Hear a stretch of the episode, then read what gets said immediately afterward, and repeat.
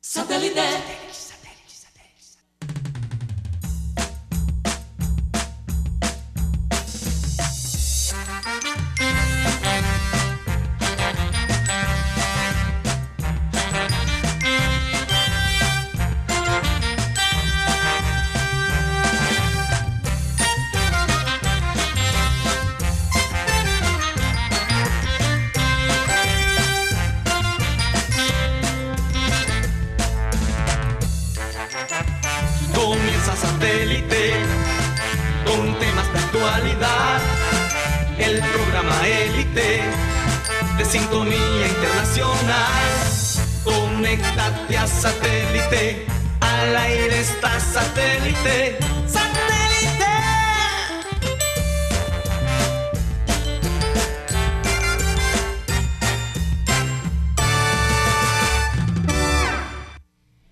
Señoras y señores, bienvenidos a su programa Satélite.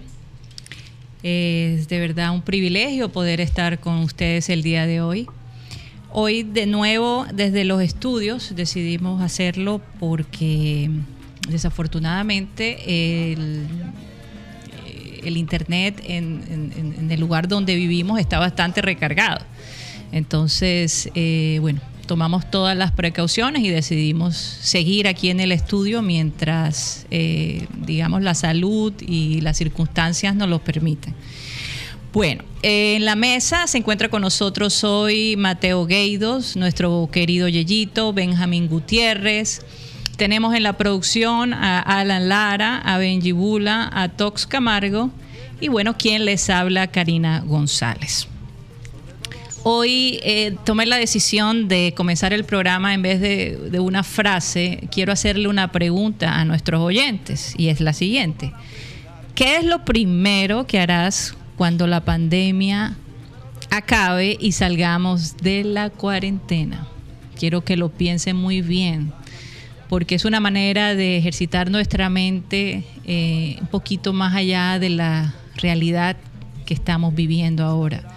Yo creo que soñar, eh, imaginar qué es lo que queremos hacer después de, de- de esta situación tan difícil.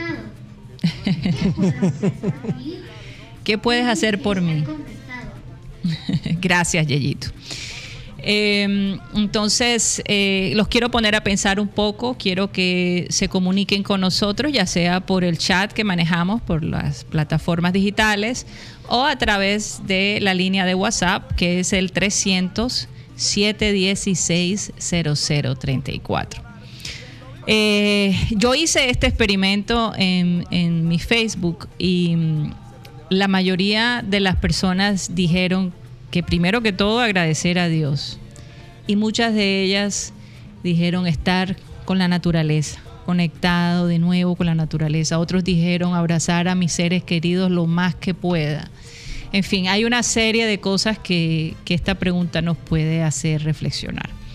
Por ejemplo, yo le pregunto a Benjamín Gutiérrez, ¿qué sería lo primero que, que tú harías? levantar las manos, abrazar a mi familia y hacer una ronda agarrado de manos y decirle gracias Dios porque nos guardaste. Ah, yo, yo pensé que iba a decir una ronda por todos los restaurantes en tu cuadra. No, todavía no. Mateo, tú. Yo, yo voy a ir a un teatro de cine para verme una película. Yo creo que Y de repente Nunca- doble jornada. doble jornada, Sí. quizás dos de Sales de una y entras en Nunca más voy a despreciar es- esa experiencia que es ver eh, un- una película en una pantalla grande, pero también con otras personas. Yo creo que esa parte quizás se pierde, que ver una película de una manera pública también es una experiencia comunal. Sí. Entonces, bueno, esa parte quizás lo aprecio mucho más ahora. Ir al estadio a ver un partido Junior, Ir a un junior estadio, Chico. Definitivamente. No importa. o Junior Pasto. No importa Junior si Pasto. Bucaramanga, Y titular- Alianza Petrolera. Titular Inestrosa, James Sánchez y Daniel no, Moreno. ¿Cómo extraño Sí, Inestrosa? sí, sí, Ahora sí. sí. lo puedo decir, cómo extraño Inestrosa. Yo creo que, fíjate, en mi caso, eh, aparte, como todos, de agradecer a Dios eh, y de abrazar a mis seres queridos, la primera cosa que yo haría materialmente hablando sería irme para la playa. Es lo que Para más, más, más deseo en este momento. especialmente eh, ahora que los, los, mares de alguna manera han sido, eh, yo diría que restaurados. Y ciertos animales, por ejemplo, en Santa Marta, en el rodadero, se ha visto los delfines nadando. Entonces, yo creo que es algo que me gustaría ver. Sí, hola. Eh, esa conexión con la naturaleza es, eh, para mí personalmente es muy importante. Pero bueno, vamos a quedar atentos a lo que eh, nuestros oyentes puedan compartir. Sí, el WhatsApp es 307-160034. 307-160034. Nos pueden escribir, también te puedes desahogar con nosotros. Y bueno, cuéntanos cómo están pasando esta cuarentena. Sí, sí, sí. Que, que, que, que, con seguridad hay muchas cosas que contar, porque lidiar con tu familia en cuarentena, eh, las cosas o se mejoran o se empeoran. Yo, o sea, yo, yo hago una, una pregunta. Las personas que pensaban divorciarse y les toca estar encerrados, bueno, yo creo que es una oportunidad o de salvar el matrimonio o de totalmente destrozarlo. O, darse cuenta que en efecto sí tenían razón, se deben divorciar. bueno, pero para los amantes del Junior de Barranquilla les tengo una invitación esta noche. Di Mayor en su cuenta de YouTube va a poner el partido Junior 11 Caldas final del 2011 donde Junior fue campeón. 8 mm. de la noche a partir del día de hoy. Así que los invito. Yo también voy a, ver, a verme este partido porque tiene una historia muy buena ese partido. Ese día me gradué como periodista y a las horas campeón Junior 2011. Tremendo. Y ahora que dices historia muy bonita, yo quería compartir una historia con los oyentes y es el caso de este egipcio canadiense. Él tenía una relación con una chica que era italiana canadiense, vivía en Quebec y él estaba viviendo eh, por el momento en el Cairo.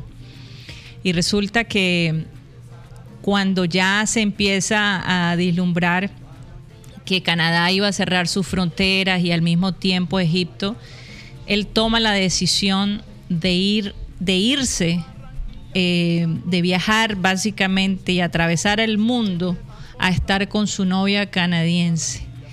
Entonces el hombre sabía que esa decisión iba a ser trascendental en su vida por muchas razones. Tenía que dejar a sus padres ya mayores de 60 años con algunos problemas de salud, con tal vez la idea de que no sabía cómo se iba a desarrollar esta pandemia en, su país y cómo lo iban a afrontar sus padres, pero él tomó la decisión de, de, ir y pasar este proceso junto a su amor, a su amada, ¿no?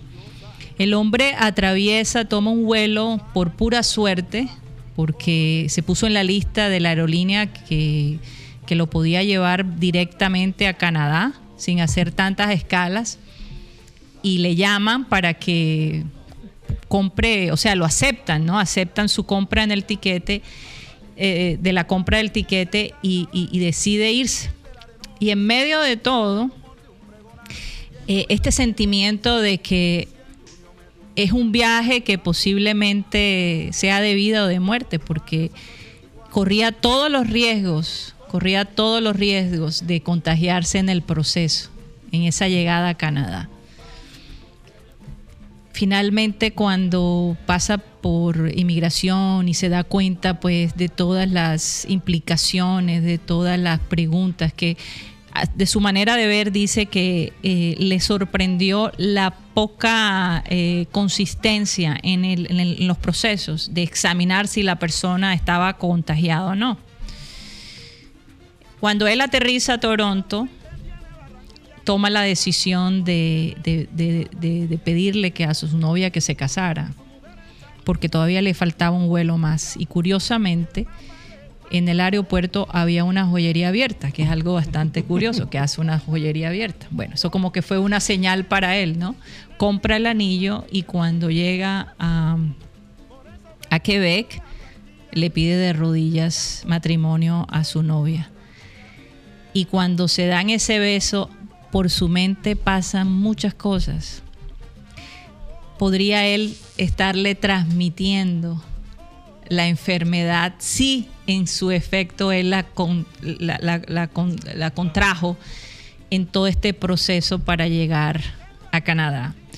Pero otro pensamiento también volvió en sí, a su mente, y es que fuera lo que fuera, tanto ella como él estaban decididos a arriesgarse, pero para poder estar juntos eh, por amor.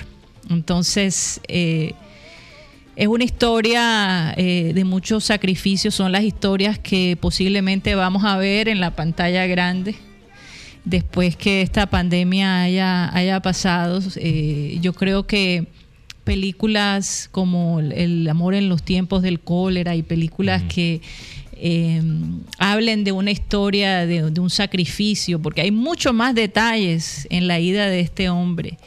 Eh, a, a quedarse y a tomar la des- y, y el proceso de tomar la decisión y quedarse con ella por, en esta cuarentena.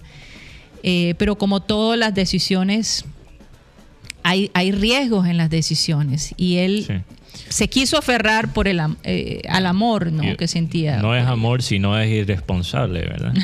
Como lo que nos estaba contando Lina de los de la gente que, que tenía familia en la sur y por la des- desesperación que sentía en las ciudades, eh, regresaron a, a los pueblos de donde vienen y se trajeron masivamente con ellos el virus. el- el Entonces, quién sabe si él, por su amor, también infectó 10, 20, 30 personas. pero él no estaba infectado. Ah. En esta época ¿verdad tan no? difícil nos encontramos también muchos ejemplos bonitos. Sí. Hubo Sí. Un, se- un señor en Tucurinca, Magdalena, que tenía una... Tucurinca. una- Tucurinca.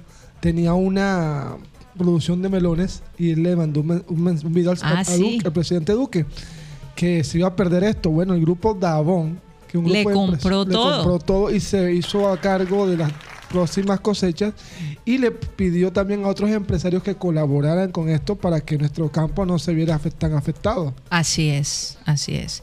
Cosas lindas pasan, pero también pasan cosas feas. ¿Qué fue lo que pasó con la Di Mayor, Gusti? Ok. Cuéntanos esa historia porque Ah, mira cómo en, en pocas semanas las cosas cambian. La, di- Sí. la Di Mayor es como esa persona que tenía, tenía el pan y tenía el queso.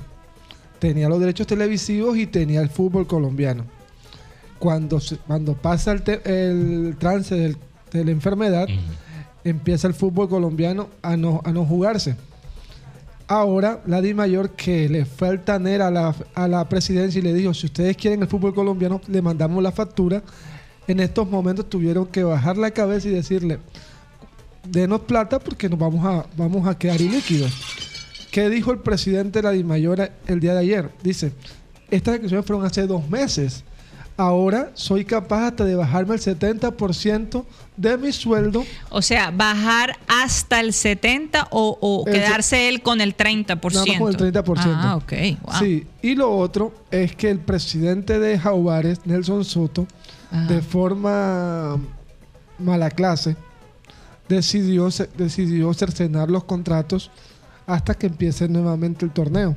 Bueno, creo que eso lo habías comentado. Sí, lo comenté ayer, sí. pero lo que quiero aclarar es que sí pues, es legal, porque hay una cosa del Ministerio de, Tra- de Trabajo, pero el Ministerio de Trabajo también dijo que era en este momento no se podía hacer esto. Así que ahí está el tema de Jaguares, jugadores desempleados. Y por otro lado, leí un poco del fútbol europeo. El Barcelona se bajó el 70%, se bajó el 70% de, su, de su pago. El primero que dijo esto fue Messi. Buen Muchos ejemplo. jugadores no querían. No, pero Ronaldo también lo hizo en Torino. Sí, entonces, sí, pero este, yo digo, Juventus. y el presidente del Barcelona como Sí. que le tuvo temor porque no había querido decir nada, pero ahora Messi dice esto y bueno, están salvando a los empleados del Barcelona Hombre, y la claro que sí.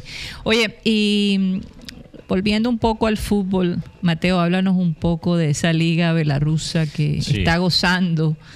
Eh, Bueno. bueno, gozando en el sentido de que eh, ellos no han parado, ¿no? Esa liga sigue. Es la única liga que está todavía activa en Europa. Ahí está mi es la equipo. Belarusa. Ahí está mi equipo, Mateo. ¿Ah? Ahí está mi equipo, el Bate Borisov. Eh, Sí, ahí está mi equipo. Uti ya, ya cogió Oye, y lo interesante. Yo, yo creo que voy a tener que apostar ya a, a los partidos de, de la Liga Belarusa. Pero aquí unos datos interesantes. Eh, de la Liga Belarusa antes de explicar la situación que hay ella. Maradona es un accionista del el Dynamo Brest, un equipo en Belarusa. Y cuando se anunció esa noticia en 2018, salió Maradona en un tanque militar en una celebración que se hizo fuera del estadio. Eh, también la Liga Belarusa, bueno, Belarusa en sí también está en una situación muy interesante porque es uno de los, creo que el único país en Europa que todavía tiene un dictador. Mm. ¿Ok? Y este dictador dio unos consejos para la salud de básicamente el, el pueblo belaruso. Y él dice que lo que deben hacer es ir a un partido, tomarse 40, 50 gra- gramos de vodka y seguir trabajando los trabajos que requieren mucho esfuerzo físico. Esa es la sugerencia para la salud de los ciudadanos belarrusos. ¿Y Entonces, cuántos bueno, entonces infectados tiene se, se nota, Belarus? bueno, tienen como 86. Mm. Eh, lo bueno es que ellos dicen, según el gobierno de Belarus, que ellos tienen el virus prácticamente contenido. Quién sabe qué tan verdad es eso. Tienen, el- o sea, la proporción entre camas en los hospitales y ciudadanos es uno de los mejores en Europa. Eso sí es verdad. Eso sí se puede verificar. Sí. Y todos los equipos de, de los belarrusos eh, se están, se están, están tomando muchas precauciones para cuidar lo- la salud de los jugadores. Pero ¿qué pasa? Entonces, eh, se, se nota que esto es quizás una táctica de un dictador de mantener el ánimo en un país bastante frágil, quizás económicamente hablando, claro. y, y bastante pequeño y aislado de cierto punto, tratando de usar el fútbol, deporte, de mantener Viva la, la, el resiliencia.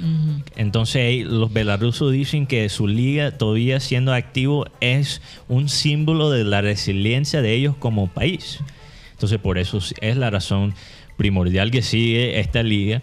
Muy interesantemente el presidente dijo, bueno, eh, lo bueno es que hemos expandido los mercados, los países vecinos de nosotros que ahora están interesados en nuestra liga de fútbol porque no tienen nada más que ver.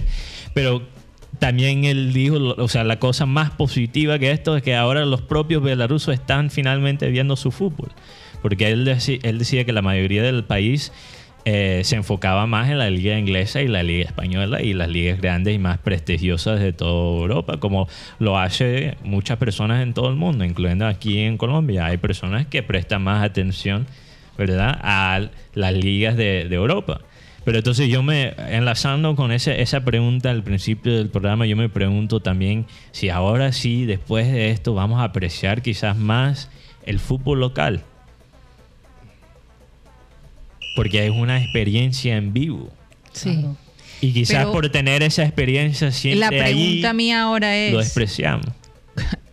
antes el, el- el estadio se podían reunir 7 mil personas, ¿no? Sí. Y eso, como mucho, incluyendo los abonados. Ahora, si la gente quiere ir y hay una aglomeración de más de Sí. 30 mil, 40 mil personas, ¿cómo se va a manejar eso? Ese, ese es algo que, que- Sí. La que me sigo preguntando, porque mientras la vacuna no esté, No se puede exponer. eh, no, no- no podemos exponernos. La- y la- por otro lado, pensando en, en si en efecto el día que ya los mercados se abran, Sí. países como en Italia, Francia y en general en Europa, donde fueron golpeados, y la, y- y la China y los países asiáticos, a lo mejor van a requerir que las personas que lleguen allá tengan la vacuna. Es posible.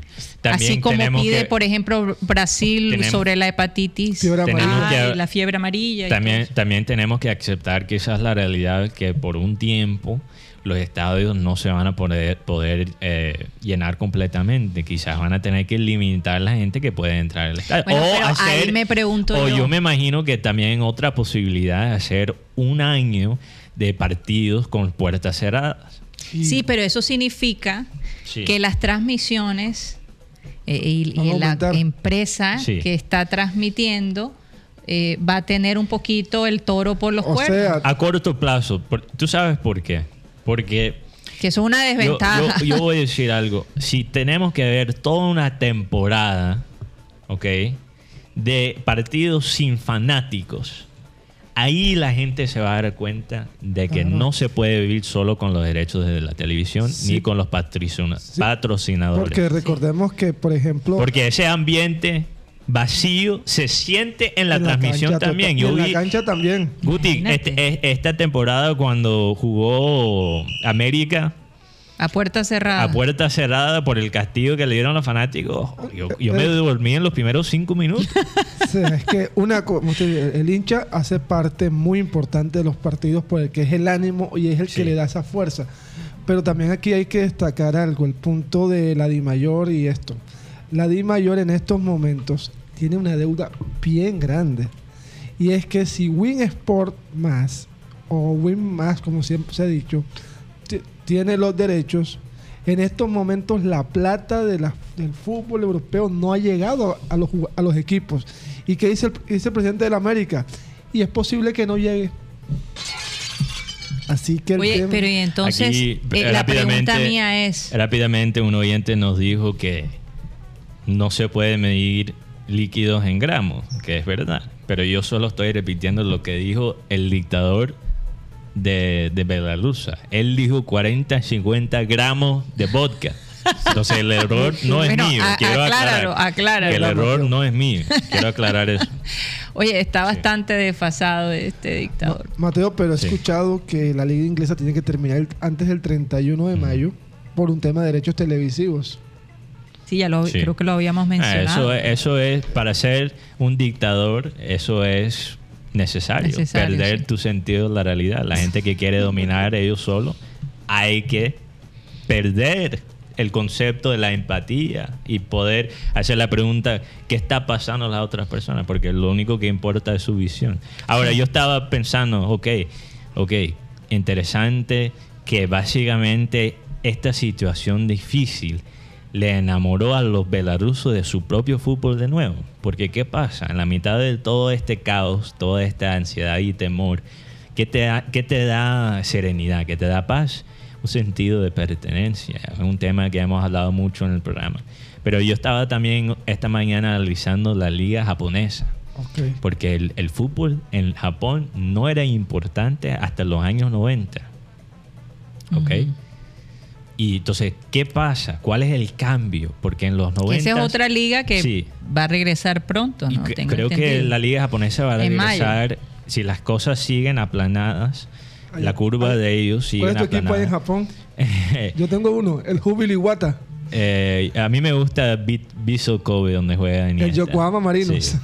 Oye, Eh, vamos a terminar aprendiendo japonés. Sí, hay que, hay que aprender todos los equipos japoneses y todos los equipos belarusos para tener algo de qué hablar de deporte de vez en cuando. Pero, pero mira, entonces Japón hizo varias cosas. Y la, la verdad es que si tú miras a, a- a lo que ellos hicieron, ya Colombia tiene como todo, ¿ok? Listo. Excepto una cosa, y creo que es la cosa más importante.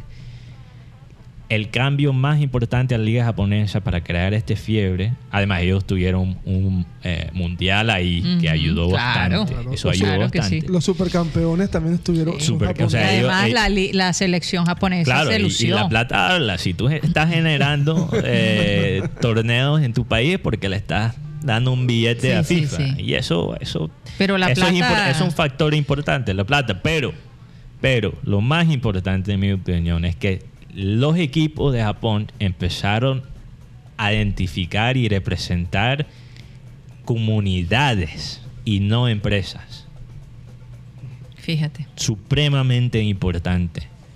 Supremamente. Y Pero- yo creo que mirando aquí en Colombia, ahora el sistema de nosotros es diferente, ¿verdad? Porque los equipos de, eh, de, de Japón eran eh, básicamente manejados por empresas, no Sí. por dueños privados. Aquí Ajá. tenemos dueños privados. Sí. Sí. Pero tú no me puedes decir que cuando tú piensas en ciertos equipos, no piensas más bien en empresas Claro. que comunidades. Sí. Y eso es algo que tenemos que cambiar aquí cuando regrese el fútbol. Pero, ¿Quién sabe pero una pregunta que yo hago. o sea, Entonces, si se hace a puerta cerrada, vamos a estar en las manos de De. Win más. Bueno, o sea que creo- ahora que bajaron las... Yo creo que eso, creo, creo que eso va a cambiar la- la- bastante. yo- eso es lo que quiero saber, si van a poder regular. Tengo entendido que ahora eh, bajaron el costo del servicio, ¿no? Bueno, eso 8.000 fue pesos. antes Eso de fue todo antes, pero es Ahora que quiero saber ahora qué va a yo pasar. creo que Ahora Guti- mismo no van a cobrar este mes Para que no se- nada. no se, Ah, hizo bueno. nada. Pero yo te digo una cosa, si el gobierno ap- apoya esto que o es, le hace salvavidas a, a- a- a la de mayor, mi pregunta es, ¿no será que también le va a quitar algunos partidos del fútbol colombiano? Vamos a dejar esa pregunta en el aire y nos vamos a unos cortes comerciales y ya regresamos.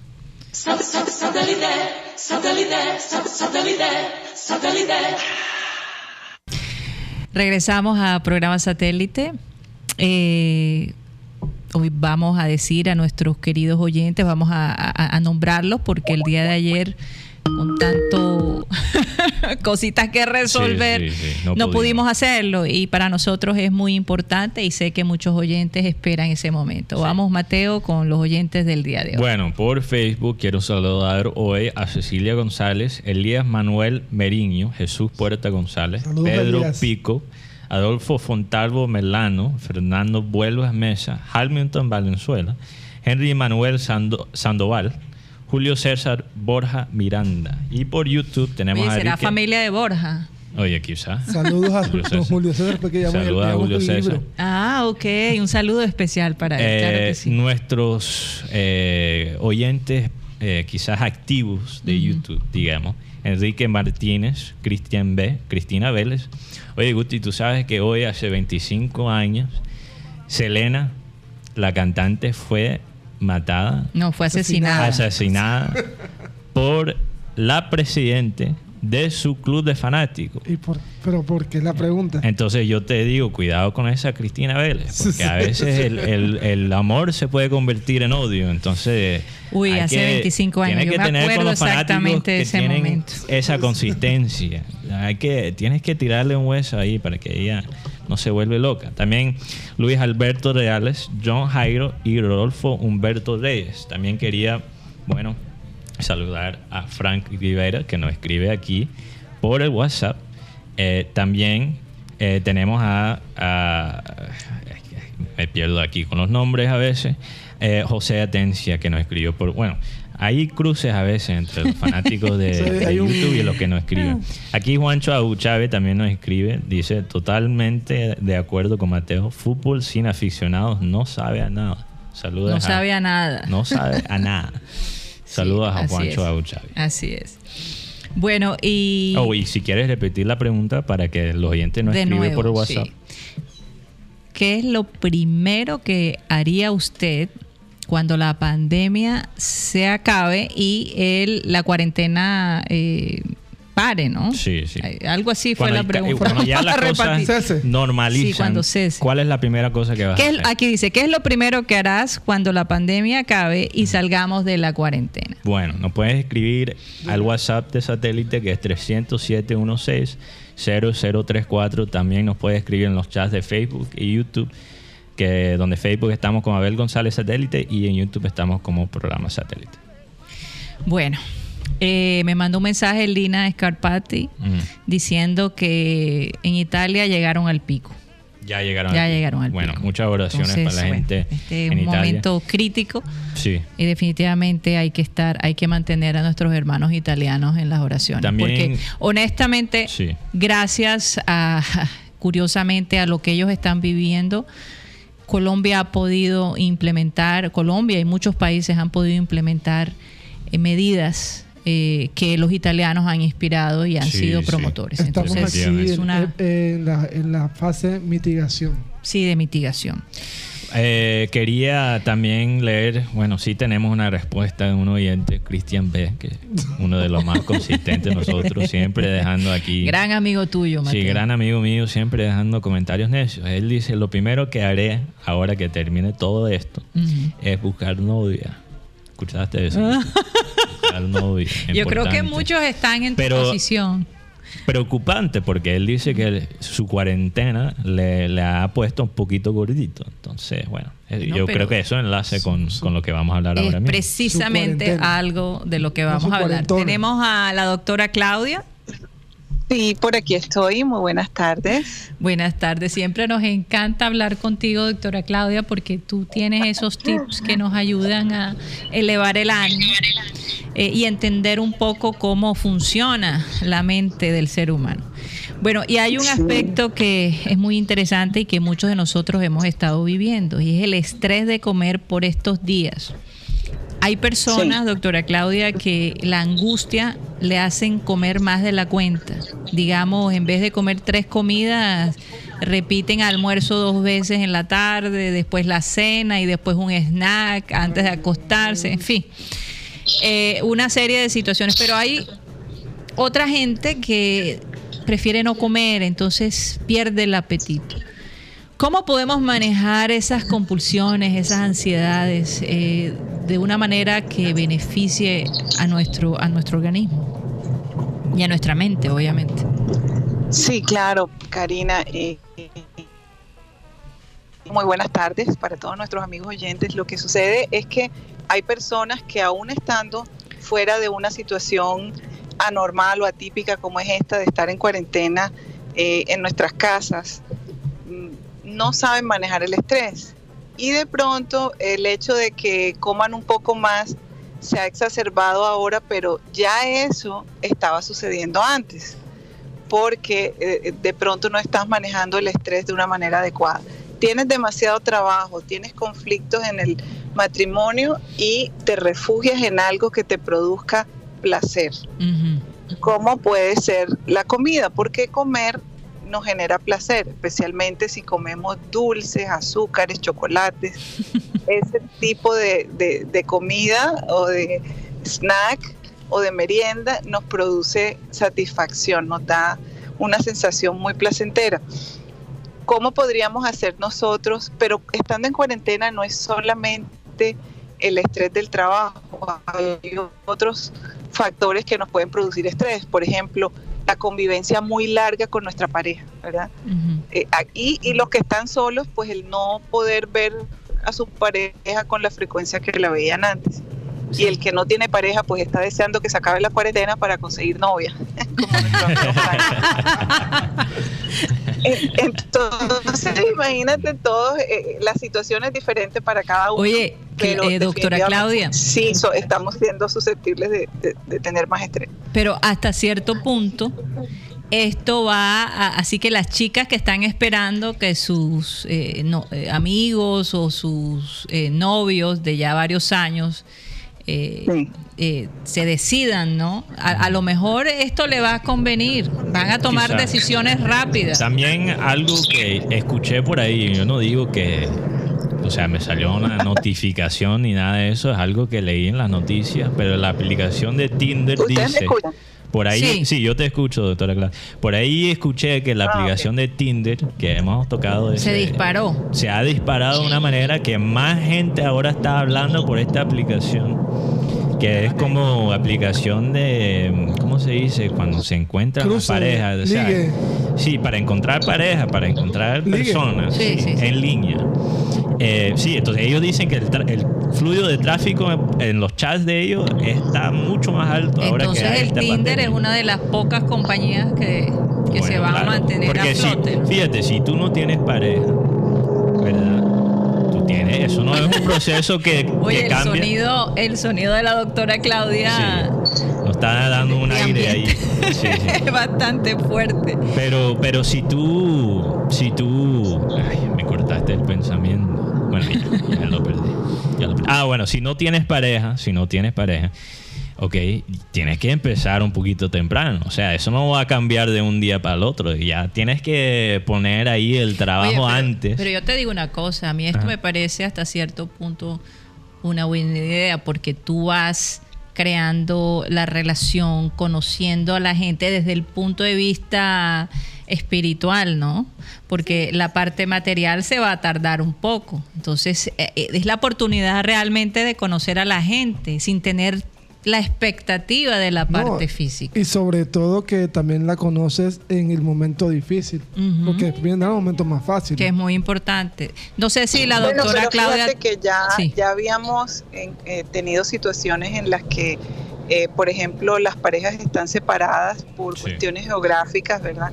Y sin embargo mantienen una relación a distancia en la que es necesario verse de vez en cuando porque de todas maneras el contacto físico es necesario. Hay gente que se siente amada a través de las demostraciones que se hacen físicamente, ¿no? con el contacto, con, con las miradas, con este tipo de cosas. Sin embargo, la tecnología nos ayuda mucho en, en ese aspecto. A mí me preocupan las parejas que están juntas, que pasan mucho tiempo juntas y que no se dan un espacio, porque incluso dentro de la misma casa tenemos que encontrar un espacio para cada uno, ¿no? Sí. y eso y eso se hace muy saludable. Ahora, tú me preguntabas anteriormente qué hacer para no comer tanto, para que de pronto Sí. si estamos manejando el estrés de esa manera, nos olvidemos un poquito de la nevera, nos olvidemos un poquito del horno. Hay gente que se pone a hornear cosas por hobby Sí. y, y resulta que ho- hornear postres y ponerlos ahí al frente, pues obviamente va a hacer que eh, va a hacer sentir ese eh, impulso más hacia, hacia la comida y especialmente hacia los dulces. Si, si dentro de, de los tiempos que tenemos libres fuera del trabajo, ya no estás trabajando en tu casa, es indispensable buscar un tipo de actividad física. Definitivamente eso es bien importante. Oye, y- y, sinceramente, este fin de semana yo empecé a buscar como entrenadores que daban clases en línea y me hice mis ejercicios y me sentí supremamente renovada. O sea, eso es algo que es lo podemos hacer. Sí. Sí, y es increíble, parece mentira, parece cantaleta, ay, pero que todo el mundo me dice que haga ejercicio, pero ¿por qué? Una vez tú empiezas a hacer algún tipo de actividad física, así sea simplemente abdominales o saltar la cuerda en la casa o, o simplemente eh, estirarte, hacer estiramiento. O hacer yoga. Hace una gran- Yo hace creo una que- gran diferencia. Sí. Doctora Claudia, yo creo que hay gente que como no hace ejercicio empieza a pelear y crear ahí drama porque eso es lo que le quema quizás la caloría. No tienen otra manera, entonces tienen que empezar la, la tirijala y la pelea. Entraste como de Oye, John. sí, será. ¿Será? ¿Conoces a alguien así? Oye, yo también tengo otra pregunta para la doctora Claudia. Esto es Sí. muy importante, porque no todo el mundo tiene el privilegio, porque tú estabas hablando de, de crear eh, tu propio espacio en- cuando estás conviviendo con quizás tu familia o un grupo de personas. Pero bueno, hay personas que, por ejemplo, también tienen que compartir un cuarto con alguien o, por ejemplo, tienen paredes donde se escucha todo. Entonces no tienes un espacio ahí aislado. Entonces, ¿cómo haces en esa situación para todavía tener tu espacio eh, individual y hacer cosas como meditar Bueno, yo, yo, yo y les cuento que ustedes en, en- en Barranquilla tienen una ventaja sobre los que vivimos acá en Estados. Unidos, en donde las paredes parecen de cartón, Sí. las paredes que comunican un cuarto con otro, las de ustedes son de concreto. Y de pronto, pero sí he encontrado unos aparaticos muy mm, asequibles que, que hacen, generan un ruido, ¿no? Por ejemplo, eh, la lluvia, las olas del mar. No, o Eh, un abanico trueno. que haga sonido. Mamá, mamá. Un Ese que un abanico sonido y que- ruidoso. Y que, si tú estás en una conversación importante o estás teniendo, por ejemplo, una relación sexual con tu pareja y no quieres que nadie escuche ningún ruido, pues estos aparatos definitivamente ayudan Sí. mucho. ¿no? O puedes poner un Fuera de- jazz ahí Fuera de- de, suavecito. tratar de, de- de- de, no sé, de tener el televisor prendido Ujú. o ir, eh, poner la música un poco más alta, en fin. Aquí juega mucho la creatividad, definitivamente. Yo creo que. Y yo creo que en eh, ese aspecto la creatividad es gratis, usted no tiene que pagar nada por eso. Entonces, exacto. todo Además, ser humano si tiene- tiene esa capacidad. Yo tengo, yo E tengo incluso fíjate que he tenido pacientes que me han llamado y hemos hecho sesiones vía Skype, o sea que si usted está haciendo su terapia psicológica o su terapia de pareja, no deje de hacerla, ¿verdad? Hoy en día tenemos, gracias a Dios, y eso está aprobado, por lo menos acá, eh, y yo sé que en Colombia también, por la Asociación eh, Americana de Psicología y en Colombia la Asociación Colombiana, que estos medios eh, tecnológicos se pueden utilizar cuando tú necesitas terapia, cuando necesitas hablar con tu terapeuta y, y bueno, ¿por qué no hacerlo si te estás sintiendo muy ansioso? Claro, claro, e- eso es verdad. Bueno, doctora Claudia, muchísimas gracias. Eh, incluso hemos hablado con la, con la nuestra nutricionista Nancy Mercado, prometió tenernos unos snacks saludables. Eh, posiblemente la, ten- la tengamos mañana. Eh, yo creo que tener una idea de lo que uno puede comer para bajar un poquito la ansiedad y el deseo Sí. de, de comer tanto, eh, pues un- es una gran ayuda. Así que muchas gracias eh, y bueno, eh, no se nos pierda, doctora Claudia, que, que por estos días un psicólogo es importante Mucho- tenerlo a la mano. Muchos necesitan psicólogos sí. hoy en día. Claro que sí, Sí. Y, y yo feliz de participar con ustedes. Estoy rogándole a Dios que mi hija no me tenga unos brownies que prometió hornear Pero- mañana. Antes, antes que te vayas, doctora Sí. Claudia, hay que hacerle la pregunta, ¿cuál eres tú? ¿Tú comes más cuando tienes ansiedad o comes menos? Cuando tengo ansiedad, como más. Tú comes más, yo como Sí, menos. Menos mal que, que la doctora Claudia le gusta hacer ejercicio. Eso, eso. Pero hago ejercicio, entonces ya tengo esa conciencia que hoy comí Claro. calorías extra, pero enseguida estoy haciendo 45 minutos de, de ejercicio. Otra cosa, antes de que se nos vaya la doctora Claudia, hay que hacerle la pregunta que le hicimos hoy a los oyentes. Ah, sí, sí. ¿Qué es lo primero que harás cuando la pandemia acabe y salgamos de la cuarentena, doctora Claudia? Me hace mucha falta eh, ir a un restaurante, sentarme, eh, tomar un café, hablar con mis amigas, eh, pero cara a cara, ¿no?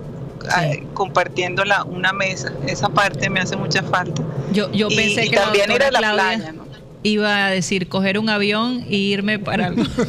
a, a alguna parte. Ah, bueno, bueno, bueno, sí, sí, tienes toda la Y razón. venirme pa' eh, pero me, pero me, me, me he calmado un poco en ese aspecto porque justo antes de la cuarentena eh, hice, hice dos viajes a sitios en donde no había todavía eh, virus, ¿no? No, es- no, no, o sea que no, cuando llegué no estaba preocupada de, de algún contagio o algo, pero tuve la oportunidad de hacerlo antes. Yo creo que Diosito tuvo misericordia de mí, me dejó salir.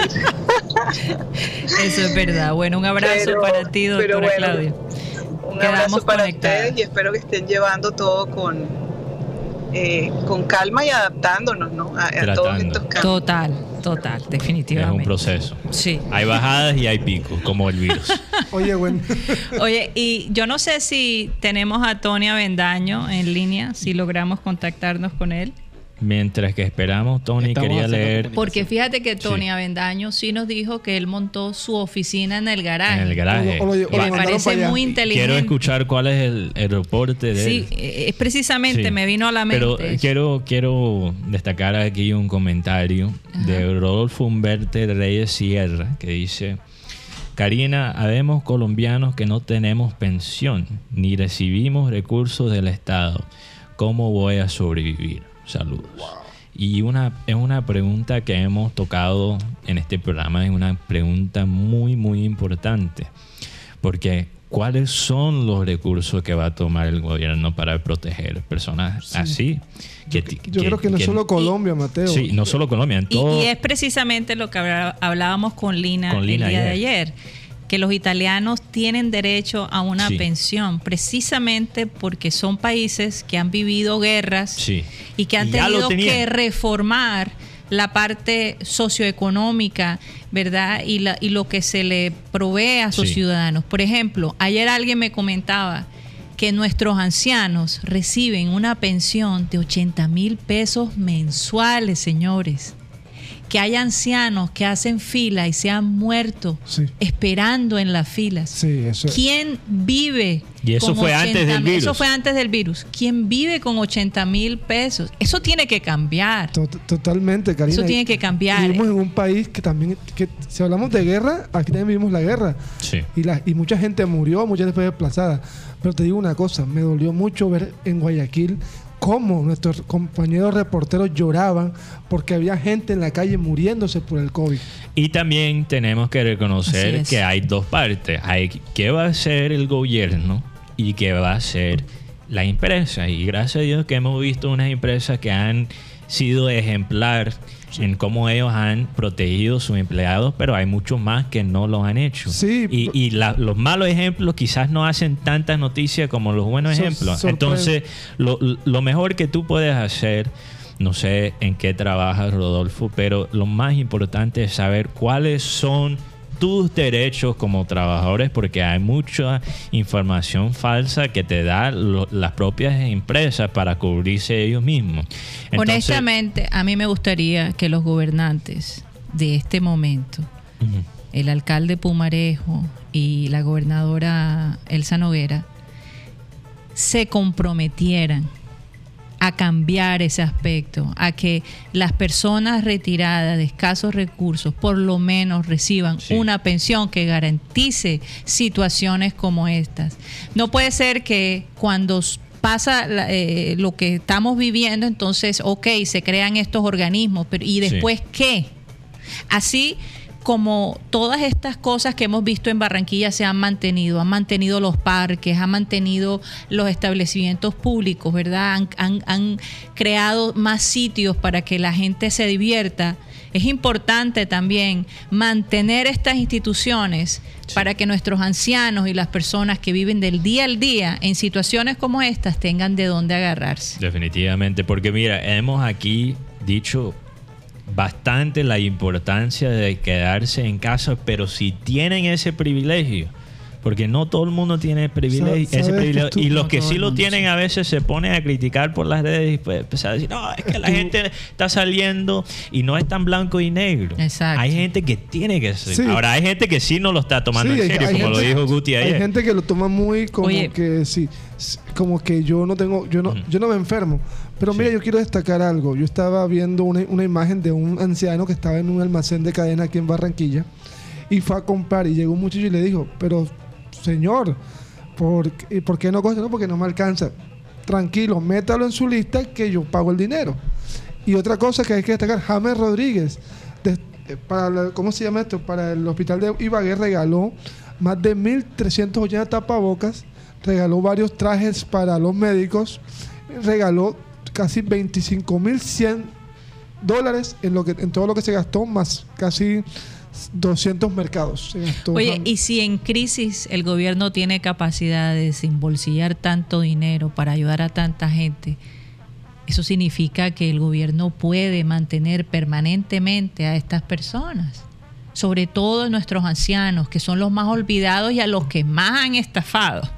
Y que le- más le afecta a este virus. Pero Sí. tenemos, entró Tony. Oye, Sony Dakota dice que él, bueno, que él ha tenido que seguir trabajando normalmente, pero eh, lo único que le hace falta es el fútbol. El Entonces eso sería sí. lo primero que... También Vamos a darle, sí. rápidamente también Rebeca de la Osa tiene un comentario, tengo una respuesta para la pregunta de hoy, que ella dice, mi respuesta es levantar mis manos al cielo y agradecerle a Dios por la misericordia sobre nosotros. Bueno. A Él sea la gloria por siempre porque nos guardó. Entonces, Así bueno, es, así ahí es. es la respuesta a la pregunta que es, ¿qué harán después de esta cuarentena?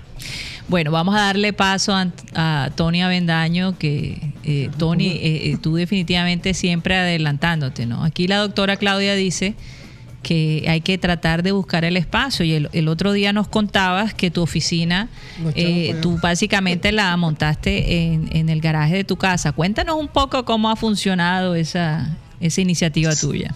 Sí, mira, buenas tardes para los oyentes y a toda la gente en Barranquilla, en el mundo que nos escucha. Eh, sí, yo tengo mi experiencia aquí en, el, en, el- en el- en mi garaje. Aquí tengo un televisor de esos de San Alejo que puse aquí, que lo uso para, eh, para el mundial o para la serie mundial. Aquí conmigo me siento en la, en la casa afuera. Aquí lo vemos, entonces lo adapté con un cable de alta definición. Tengo mis dos computadoras conectadas, la del trabajo y la, la mía personal. Y aquí tengo mi centro de estudio con mi biblioteca, mis libros. Lo puse al lado de la ventana para ver la luz del sol. Y si tengo, quiero salir al, al patio, lo salgo. Y tengo una rutina de por cada cuatro horas que trabajo, tengo 10 minutos y le doy la vuelta a la manzana, que duró como unos cuatro minutos dándole la vuelta rápidamente. Aquí ya la gente está consciente, hoy es el día número 18, entonces ya la gente está bastante consciente de esto. Sí. Eh, y la gente nos acerca, si alguien se acerca, la gente se detiene y camina. Obviamente aquí hay más espacio y eso aquí es más Sí, sí, cultural. claro. Y la parte de la comida que hablaba la doctora Claudia, yo la verdad es que trato de, yo me mantengo por la dieta, pero estando en casa es más fácil comer un poquito más de la cuenta, ¿verdad? Entonces... eh, No, y como ahora estás comiendo menú, a las horas regulares, ¿verdad? ¿Ah? Porque el desayuno es al desayuno, el almuerzo al almuerzo y la cena, bueno, no sé, Sí. como cuando uno trabaja por fuera, a veces de- de lo- la- de- el almuerzo es más que todo en las noches y comes algo súper liviano al mediodía. Ahora que estamos en casa, como que uno tiene una comida más regular. Bueno, yo ¿no? creo que al principio, de- pero después tú pierdes quizás el concepto del tiempo y las 5 de la mañana son como las 11 de la noche. Entonces, co- ahí cómo haces, ahí se puede afectar. Pero Tony, tú ahí dándonos la lista de lo que está en tu, Mm. ahí en tu oficina. También me suena que no solo es oficina, también es como dicen en inglés tu cueva de hombre, un poquito. Tu Eh, mi cueva, ahí. hombre, si aquí tengo un cartel, la gente tiene que tocar antes de entrar aquí. ¿no? Niños. Oye, nos tienes que mandar el- una foto, Tony. Sí, yo te la mando, ahora se la mando. Yo Por tengo aquí, entonces el, el coche lo saco, el coche de mi esposa que va en el garaje lo saco. Entonces Ajá. tengo espacio, ¿verdad?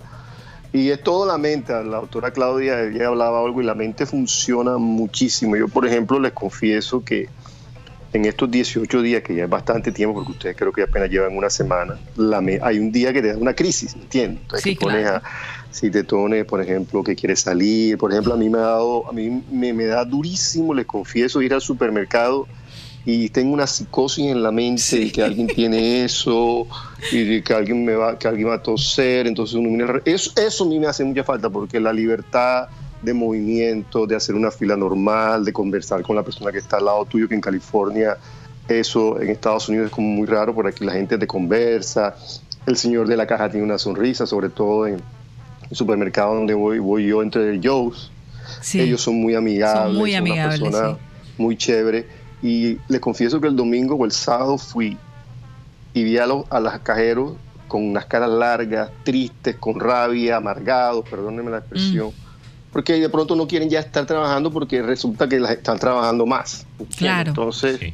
Sí. eh, ahí se nota como el ambiente bastante raro y eso a mí la verdad que me hace falta. Yo, mi vida social, yo es muy limitada. Yo solamente sabes que aquí en Estados Unidos uno trabaja, uno camina, pero aquí Sí. la fiesta y eso es poco, la verdad. Es poco, eso sí es verdad. Bueno, el tiempo en Sí. Sistema Cardenal se nos está acabando, pero Tony, no te vayas porque esto continúa digitalmente. Mateo, ¿por dónde nos pueden seguir escuchando? Bueno, rápidamente solo quería decir que hay gringos que ya estaban haciendo la distancia social, de cierta manera. la verdad. Ahí es un tema cultural. Eh, Sí. Nos pueden seguir escuchando digitalmente después de esta hora de Cardenal por Abel González Satélite en Facebook, programa Satélite en YouTube. También en este programa va a salir como podcast en la aplicación Spotify, que se puede conseguir en cualquier plataforma Android, iPhone, no importa. Y también nos pueden seguir escuchando solo audio en la aplicación de Radio Digital TuneIn, TuneIn, donde sí. estamos como Radio Caribe San. Ok. Bueno, nos despedimos de nuestra gente de Sistema Cardenal y seguimos digitalmente. Nos vemos mañana. Sat- sat- Satellite, satellite, sat- satellite, satellite. Bueno, ya estamos de vuelta digitalmente. Eh, yo llamo eh, a nuestros oyentes digitales los perniciosos de, del programa. Y de Satélite. buen gusto. Y de buen gusto. Hay que sí. aclarar. Perniciosos y de buen gusto. ¿Quién fue el que nos los recomendó? José Atencio. José Atencio. eh, Un oyente Muy que nos escucha idea. desde Clifton, New Jersey. Ahí Sí, tengo- al principio José Atencia nos reclamó, ¿por qué nos dices perniciosos? Pero después Somos como de que buen gusto, después- sí. pero después como que cambió El de opinión tono, y dijo, "Oye, sí. eh, sí, me declaro pernicioso." Rápidamente quiero leer un consejo que creo que ya lo habíamos dicho en algún momento, pero vale la pena repetirlo, que comparta Camilo Madreaga Orozco Ajá. aquí en nuestro chat de YouTube. Él dice, importante la recomendación de tomar sol como se pueda en esta cuarentena. Sí. Eh, 10 beneficios de tomar el sol, vamos a dar unos. Eh, la luz favorece el estado de ánimo, es verdad. La vitamina D. Por eso hay gente, esto en en, quizás aquí en Barranquilla no se siente tanto, pero en, los Estados Unidos donde hay cuatro estaciones, hay lo que se llama la depresión prácticamente del invierno. Sí. Pero también porque eh, la ausencia de la vitamina C o la Pero disminución de la es vitamina fac- D Es, un, factor. Como hay sí. menos sol en el invierno en los Estados Y la Unidos. gente es como- se pone pálida Se y- pone pálida, eh, se Sí. deprime. También mejora la calidad del sueño. Ok. Wow. Sí. Yo, yo tomé Tiene mis, sentido. mis, Tiene sentido. Porque yo mis baños de sol este fin de semana. en, en Twitter, en Twitter muchas personas estaban diciendo, oye, ¿solo soy yo o estoy teniendo como eh, sueños bastante extraños? Y me imagino que el- la que falta la de vitamina D, la, la falta de vitamina D tiene que ser un factor. Oye, y la ventaja de Tony que, que puede hacer la vuelta a la manzana Mm. Oye, cada cuatro horas. sí. Tony, tú eres muy claro, afortunado. yo También aquí. Camilo dice, el sol estimula tus defensas Sí, claro. es. Y la vitamina D reduce la presión eso le- en sangre. Por eso Sí. le va Ahí. también a los que hace, a los que se cogen el sol ahí en la en la vía 40, es tipo dos y media ese. Ese sol es muy Pero fuerte. eso ya no se debe estar Eso haciendo. es muy fuerte. Todavía lo están haciendo. No, al- No. Pues ahora mismo no, pero sí, sí la gente sí lo hace. Y alguien, alguien preguntaba en una frase que tenía que no, no dicen flojo a los costeños. Bueno, pon- ponte a hacer, a- allá a hacer construcción 12 del mediodía con el tremendo sol que hace. Bueno, normalmente a las 12 la gente está tomando su descanso. Sí, Pero hay gente que eso- son 12 del mediodía. Sí. Eh, Eso es lo que pasa con los cachacos que se quejan de, de los costeños. No entienden que culturalmente nuestra filosofía de la suave es una táctica de sobrevivencia. De En- supervivencia. sí. supervivencia, perdón. Supervivencia en la época donde no había aire acondicionado. Porque que, si tú no la coges suave en un calor tan húmedo y tan fuerte como el de nosotros, te vas a Oye, morir. viviríamos de un genio Sí, tremendo. mientras si estás en el frío todo el tiempo, no tienes nada más que hacer que, que ser productivo. Entonces, No, y, tienes- en Bogotá que llueve Sí. tanto. Sí, Allá verdad. sí que hay gente con problemas de, de falta de vitamina D. Sí. También la gente, nosotros a veces no, nos bajamos la caña a nosotros mismos. De bueno, o sea, aquí la cosa en la costa. Tú escuchas esto de los propios costeños que a veces se quejan de, de nuestra cultura. Somos desordenados, desbocados, aquí es una locura. Pero tú sabes, hay razones de nuevo muy cultural. En el Caribe, si tú miras, el medio ambiente siempre está cambiando. ¿Ok? Antes, es muy reciente, si tú analizas, muy reciente que en el Caribe se pueden mantener edificios a largo plazo. Antes eso no era la realidad. Y también en Barranquilla, si tú analizas con el tema de los arroyos, ¿ok? Entonces, mira, tenemos cosas logísticas que nos ha ayudado como sociedad, pero esas cosas culturales toman mucho tiempo, porque todavía estamos lidiando con los 200 años de, anterior.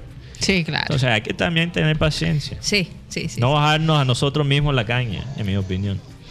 Bueno, Tony, cuéntanos un poquito. eh, eh, de- tú, tú decías que la gente está mucho más calmada, pero las noticias de en Estados Unidos eh, realmente son bastante estresantes. Yo he optado Sí. por no leerlas mucho porque eh, Sí, escuchar eh, al líder, al presidente de ese país hablar a veces como habla, me, todavía me causa más estrés.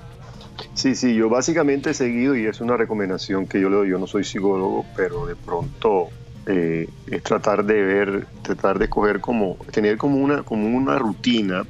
Y entonces yo escucho noticias en la mañana por radio, por la red pública de aquí de Estados Unidos y leo Twitter, pero no lo veo todo el día porque uno tiende, eso, eso, eh, eso yo pienso que estresa más. Yo, por ejemplo, Sí, tengo a alguien muy cercano a mi familia que que está en casa, está sola y está viendo noticias todo el día y anoche me dijo algo que, o sea, que y caramba, ¿cómo saben eso? Y, la- y desafortunadamente la, la prensa lo está haciendo y es el momento de que ellos estar todo el día eh, viendo eso, pero por ejemplo, algo muy simple y que va a sonar medio raro, aquí en California la gente usa Amazon Prime para comprar sin salir de casa y eso se ha convertido en parte de la cultura de este estado y de estar, y de- sobre todo donde yo vivo en Los Ángeles Sí, en San claro.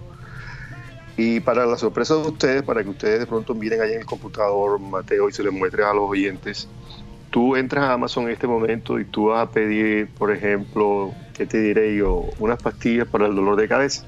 un Tylenol, perdón, eh, un- algo para el dolor de cabeza, acetaminofén, para no decir la marca, Ajá. y no hay. O sea, no hay porque ellos han, han optado por, tienen que dar horarios para entregar las cosas. Mm. Entonces, ya tú comienzas, si tú te pones a ver, algo raro está pasando. Entonces, Pero no será, Tony, que eh, por estos días vi una noticia de los empleados de Amazon sí, quejándose porque Sí, eh, eh, Ayer- eh, los horarios que protesta. tienen Ajá. son supremamente agresivos y además hay mucha gente contagiada en Y los han tapado mismos- los números. y han tapado los va, números va. entonces ahí, a- ahí iba yo. Entonces aquí en mi casa, tú los carros que ves pasar son los carros de ellos. ¿verdad? Entonces ya dentro de, hace los últimos tres días, entonces ya no lo ves cada 15 minutos, sino lo ves como cada dos horas. Entonces mi esposa me dijo ayer, porque estaba buscando algo que para no salir, porque la verdad es que hay cosas que uno no necesita salir. Y, y yo vi, caramba, ya hay horarios, ¿no? Que día a día. Y hay una huelga de ellos. Entonces traen huelga Amazon, o sea, lo- los contratistas. Está en huelga Whole Foods. Hay una petición grande aquí en el estado de California, aquí en California, que ellos no quieren trabajar porque eso es de Amazon también, entonces no les están pagando, lo mandaron para la casa, entonces tienen a poquita gente pagándole menos. Y imagínate eso es el señor Besos que está haciendo eso. Entonces eso te afecta a ti. y es uno de los hombres más ricos del mundo del mundo que tienen esa- e- e- esas cosas y eso, por ejemplo, ha afectado aquí. Por ejemplo, algo muy simple, ir al médico. Si tú tienes algo, no puedes ir al médico aquí en Estados Unidos. Todo lo hacen por video, simplemente que sea una emergencia Sí. o una cirugía que no puede esperar. Eh, los dentistas están cerrados hace dos semanas, las oficinas de abogados imagínate los dentistas son los que más o sea ir a un dentista por estos días es un poquito difícil ¿eh? Eh, Porque el contacto de los dentistas Claro. con la boca Bueno. y, y las secreciones de- del se- ser humano. Tengo, tengo dos preguntas para Tony, como Mm, para los que mm. no saben, Tony está en, en, ¿cómo se dice? En la valle de, de Silicona. que es el Valley. sí. centro tecnológico, bueno, no solo de los Estados Unidos, pero se puede decir del mundo ahora mismo. Del mundo Sí. entero, sí. Eh, entonces, bueno, las dos preguntas que yo tengo es que se ha hablado, se ha criticado un, pu- un poco estas personas como Jeff Bezos y Mark Zuckerberg, porque ellos han hecho, por ejemplo, Mark Zuckerberg hizo creo que una donación de 25 millones eh, de dólares, creo que no recuerdo si fue a los hospitales, no, no recuerdo exactamente a qué o no, algún tipo de ayuda con esto del COVID-19. Y bueno, lo hizo públicamente y claro, eso estaba en las noticias por todos lados. Pero alguien dijo en, en Twitter, esto lo vi, si tú analizas y tú comparas proporcionalmente 25 millones. 25 millones para Mark Zuckerberg es como 20 dólares para alguien que gana un, un salario eh, promedio en los Estados Unidos. O sea, 25 millones prácticamente es nada. Ah, 0.5%. Sí, eso es un porcentaje muy mínimo. Entonces hay el concepto que si tú, yo vi otro post y este en español creo que fue, yo estoy muy eh, de acuerdo con, con este concepto, que si tú eres un rico, ¿verdad? Y estás haciendo una donación semejante, ¿verdad? Que de verdad es muy poco de, de lo que tú tienes lo estás haciendo para publicidad. Entonces yo quería preguntarle a Tony como cuál es el- la vibra ahí con las personas de la, de la Valle de Silicona y si la gente ahora se está quizás resintiendo eh, con ellos porque bastante de lo que ellos hacen es, es por apariencias y ahora se, se nota todavía más Sí. en la mitad de Sí. esta situación. Sí, yo, yo pienso, Mateo, el valle, aquí se dice el Valle de Silicio. Para, el Valle de Silicio, Silicio. perdón. Aquí eh, eh, básicamente es eh, esas personas como Mark Zuckerberg, que ellos viven aquí, aquí vive el señor de Zoom, que es un chino que pidió 28 veces la visa y se la negaron 28 veces y ahora gana 4 billones de dólares. Eh, Bueno, ahí, Zoom se está eh, disparando. la verdad es que aquí ellos, la gente les perdona mucho.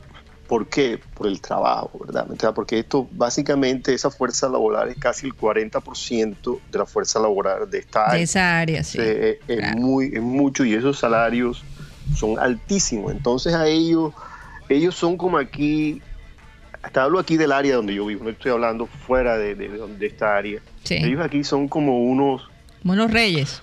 como unos reyes, ellos son las personas que, por ejemplo, compran los terrenos que llevan miles, cientos de años que nadie los compró, están haciendo edificios. Eh, creo que el hombre de, de Oracle, que se me ocurre el nombre, no sé, Mateo, si sabes el nombre de Oracle, eh, Ah, de Oracle se me olvidó eh, el nombre. que, Yo está, sé- que iba aquí. Si por tuviera Gaydos, nos mande sí, el nombre del, del hombre. y él compró unos terrenos y está haciendo una- un edificio para los maestros porque nosotros, nuestro salario no alcanza, no compite con un salario de alguien de tecnología Sí. y él lo está haciendo de su bolsillo. Creo que es Lawrence Ellison. taxes. ¿Cómo? ¿Cómo? Lo- no, es Lawrence Ellison. Ellison, sí, él Sí, vive aquí en Redwood City también y están ellos ahí, entonces de pronto ellos aquí no se le critica, fuera, fuera de este estado sí se le critica mucho obviamente porque ellos tienen el choque con el presidente de los Estados Unidos claro. y algunos de ellos eh, eh, están con él, pero básicamente ellos es la fuerza laboral de aquí y la verdad es que ellos no se les critica mucho, al único que yo sí he escuchado que se le ha criticado por mucho tiempo fue al señor que en paz descanse, el señor de de, de, de Apple, el señor Jobs, porque él no. Sí, tiene, de pronto, Mateo, y ahí voy a tu pregunta, eh, él nunca lo dijo, no se sabe si él tiene algo, la familia, algo que no se publica, porque como su manera de ser nunca lo hizo. No, y Pero su, su no esposa acaba de decir que el dinero, que la fortuna de Steve Jobs que ella heredó se va a ir casi que su totalidad a las fundaciones. Que ella no va a heredar a sus hijos aparentemente. Sí, ella, ella viven aquí, ellos viven en un sitio que se llama Woodside, que está como a unos 25 Y su casa no es la casa más grande de- No, de- no, del. Eh, Eso es, vecindario. un, eso es un barrio para que los oyentes, eh, me- por ejemplo, eso es como un barrio que queda en, un- en unas, en unos cerros. Entonces, eso está lleno de un bosque, de un bosque, no un bosque tropical, un bosque, y ese bosque está lleno de pinos, y entonces tú no ves los vecinos. Entonces, un vecino está aquí, un vecino está acá. Sí. Y detrás de esos bosques están las casas de ellos y ahí hay seguridad, ellos caminan y ellos viven ahí, ahí viven la mayoría de los dueños de esas compañías. En ese, sitio se llama Redwood, eh, se llama Woodside, Woodside. Woodside, que está al lado derecho de, de, de Redwood City, donde están las empresas de este lado, de acá. Bueno, Pero- aunque tengo entendido, Tony, que Jeff Bezos acaba de comprar una supermansión en Los Ángeles Sí. que le costó más de ciento y pico de millones de dólares. Pero una como yo expliqué absurda. eso, en mi opinión, de lo que yo conozco en Los Ángeles, eso es casi puramente simbólico. Simbólico, Como sí. él ahora, Amazon es- tiene presencia En- en- en Hollywood. Hollywood, sí. hay, hay un dicho que básicamente, si tú no eres dueño de una propiedad en Hollywood, tú no eres, en, tú no eres parte de Hollywood, Sí, porque siempre sí. te Y- pueden Y, la sacar. compró en Beverly Hills, que no es Sí. cualquier cosa. Si tú quieres ser parte de Hollywood, no puedes rentar en Hollywood. Básicamente es lo que dice la frase. Sí. Pero es interesante porque estos empresarios de, del, del valle de Cilicia, así se dice. Silicio. Silicio. Silicio, Silicio. de silicio. Son, yo creo que si tú, si vas a hacer una comparación, casi son ahora mismo con los, como los oligarcos de Rusia del petróleo. En muchos sentidos, Sí. porque la cantidad de poder político que ellos tienen también es, Sí. es bastante grande. Claro que sí. Y todavía más, que ahora la gente está dependiendo de la digitalización que se está acelerando por este virus. Sí, sí, por ejemplo, aquí yo ayer puse un Twitter a la empresa Zoom. Yo la verdad es que la utilizo hace tiempo, pero la verdad es que nunca la, la utilizo por, por necesidad. Ujú. Nunca me había puesto a mirar cómo era el software ni cómo era la interface de, de cómo se usaba y eso es algo, y te lo digo y se lo digo a los oyentes, aniquiló a Skype. O sea, lo, No, lo dejó contra la lona porque resulta que son dos botones, no hay que hacer nada, Sí. tú compartes pantalla, lo multiplica, sencillo. súper sencillo. Yo sé que es, eh, Cisco tiene una que es la que se llama Web Seminar, que también está ahí, Sí, pero también. esa ya más Esa la usan mucho las empresas. sí, pues, las empresas, sí. en general. sí. Pero, pero, pero aquí, por ejemplo, Zoom no se, no, nunca se, se va la imagen, la imagen es alta definición. Eh, los Ahora, yo creo que ¿Mm? Zoom también te limita el tiempo que tú lo uses. Por ejemplo, yo he estado en conferencias y después de, no sé si son 30 o 40 minutos, Ah. 40 Suspende. Porque ya yo le iba a decir a Benji, oye, vamos a hacer la prueba como Zoom. porque hemos 40 tenido minutos. No, te suspendes, sí. Es que después de una hora ellos te dicen, pero resulta, no sé si pueden ustedes hacerlo. Ellos en vista de la demanda sí. a todo el sistema educativo y al sistema de educación le hicieron un, ah, ¿cómo se llama? Un upgrade. Un ¿Cómo se upgrade, llama? o Un- sea, una actualización. eh, un- hicieron un ¿cómo? Sí, Actualización. de, de la cuenta de la, de la cuenta entonces te lo subieron a Sí. premium entonces a los educadores no los cobran nada por eso entonces yo duro Fíjate. ocho horas al día eh, hablando Ah, por, las pues. cámaras, eh, por las cámaras de mis estudiantes y mi es Claro. que muy uno lo ve como decía Abel uno tenía que estar preparado verdad Sí. entonces tú ves a un niño de 13 años sentado en el computador y yo a veces les pregunto y a mí no me da pena mira a Mateo ¿cómo se hace esto? puedes mirar en tu computadora allá y ellos ya saben usarlo Sí. ¿entiendes? entonces Sí, es algo impresionante el acceso a la in- información. el acceso de ellos, de por ejemplo, yo- a mí me daba antes terror que entre, en- alguien entrara en mi computador desde una fuente externa. Sí. Resulta que Zoom lo hace en un clic. O sea, tú le usas al computador compartir la pantalla y la persona entra y te mira todo, o viceversa.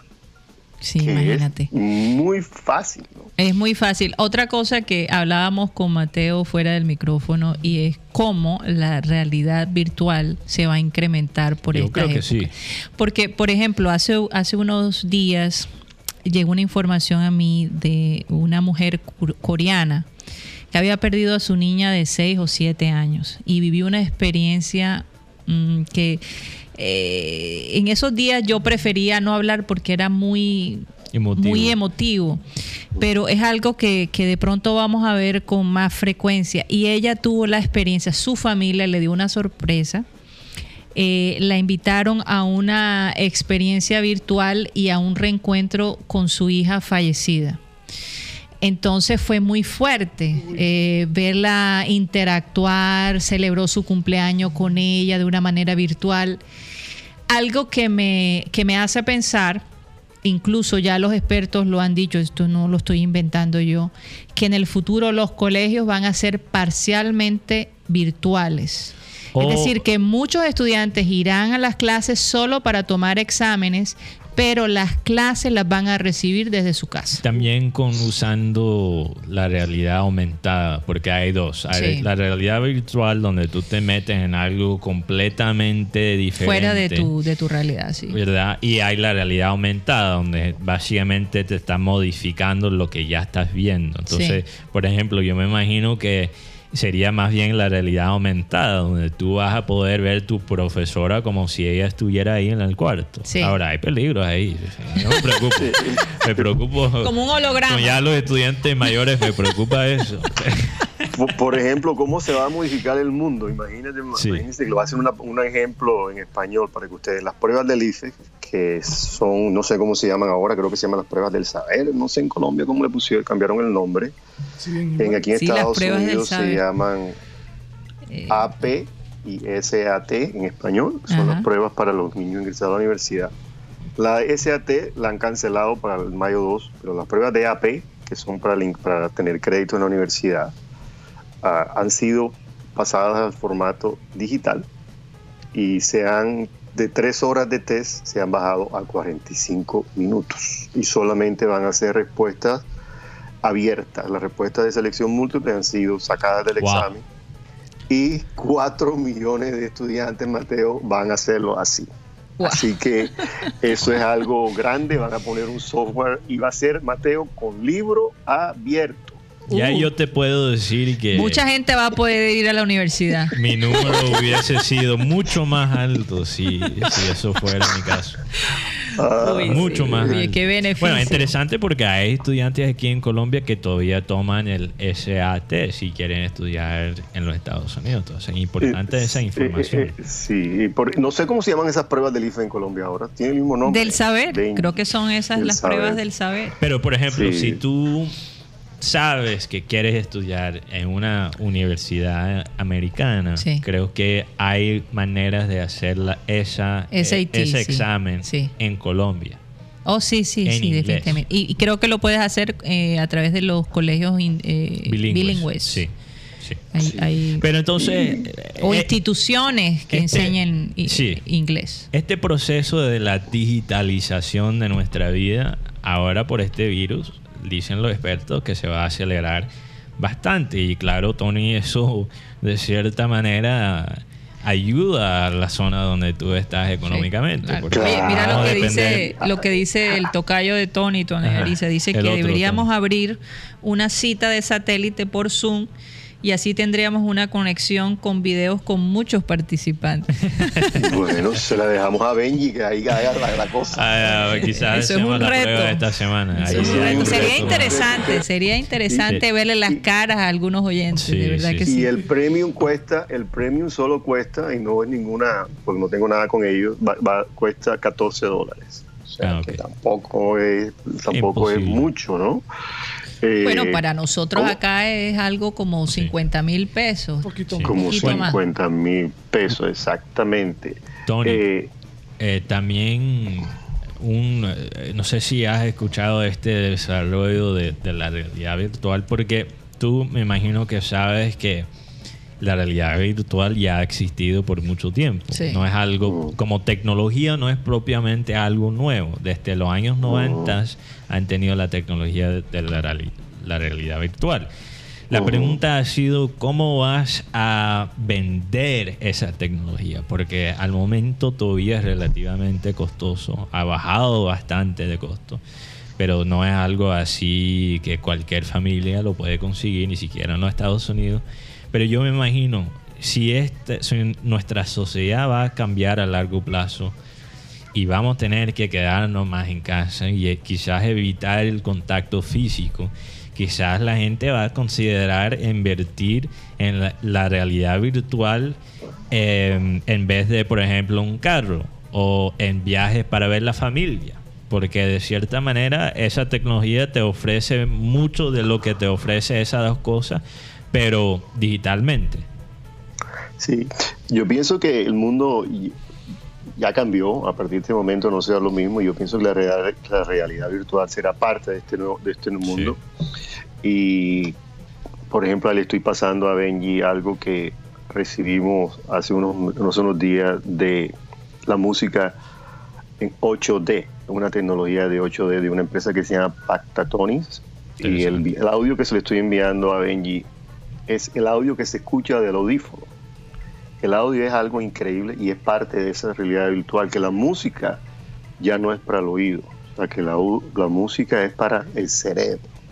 Y, ese tipo es algo fantástico, ahorita se lo, se lo voy a pasar a Yemenji, para que ustedes escuchen ahí por dónde vamos, ¿me entiendes? Algo por dónde vamos y, y ya existe, sino que va a tomar un tiempo más y yo pienso que el mundo hará ese giro hacia muchas cosas, por ejemplo, algo que hablaba Abel hace por mucho tiempo, el dinero.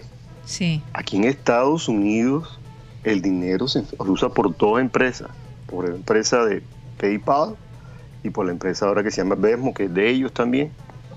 Y cada vez la gente no está utilizando efectivo ni está utilizando cheques. Sí. Y ahora con esta pandemia, menos aún, menos ahí, sí.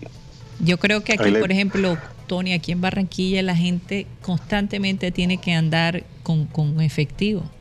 No, que no, no, no recibimos tarjeta, que tiene que ser en efectivo.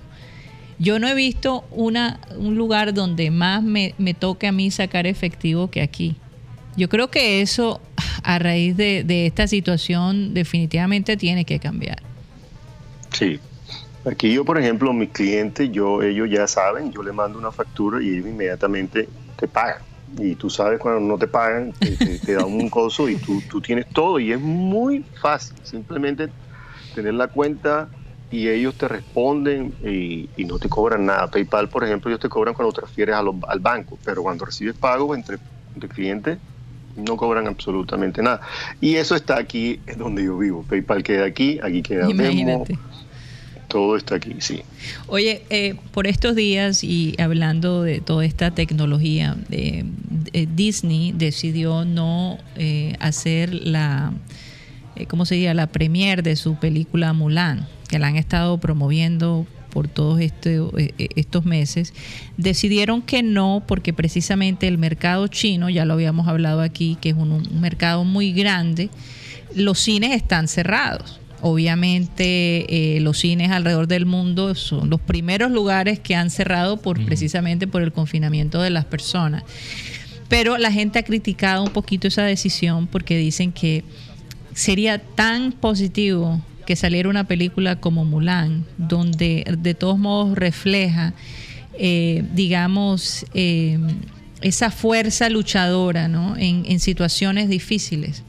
¿Cómo nos serviría ver una película como esa en esos momentos? Y además, ¿cómo ayudaría a que el mundo entero empatizara de nuevo con el mercado, con la gente asiática que han sido crucificadas de alguna manera por esta situación. Pero para aclarar entonces la gente, porque no se va a sacar ni siquiera digitalmente. Digital, no, no, Van a aplazar, están criticando. Están aplazando el estreno. Lo están aplazando Sí, entonces y, la gente y no está- están dando la opción de que salga entonces, digitalmente. eso es lo que está criticando Eso es la que- lo gente. que la gente está que criticando. no salga digitalmente en vez de, ok. Sí, pero entiendo es una eso, cuestión, pero es que, es que y yo Entiendo me eso, a- pero si tú... si Pero yo mi- quería decir algo, Ah, Mateo, antes de terminar mi. Sí, idea. sí. Es que desde el punto de vista económico, de todos modos, Disney invierte, invierte muchísimo Sí, dinero en estas producciones. Entonces, imagínense si lo hacen solo digital. No, y hay Eh, compromisos ahí. Hay sí, compromisos. fuertes. Por ejemplo, Parece que Yayito iba a decir algo. Ah, Yayito iba a decir algo. Cari, a mí me gustaría poder usar la realidad virtual y poder entretener a los niños.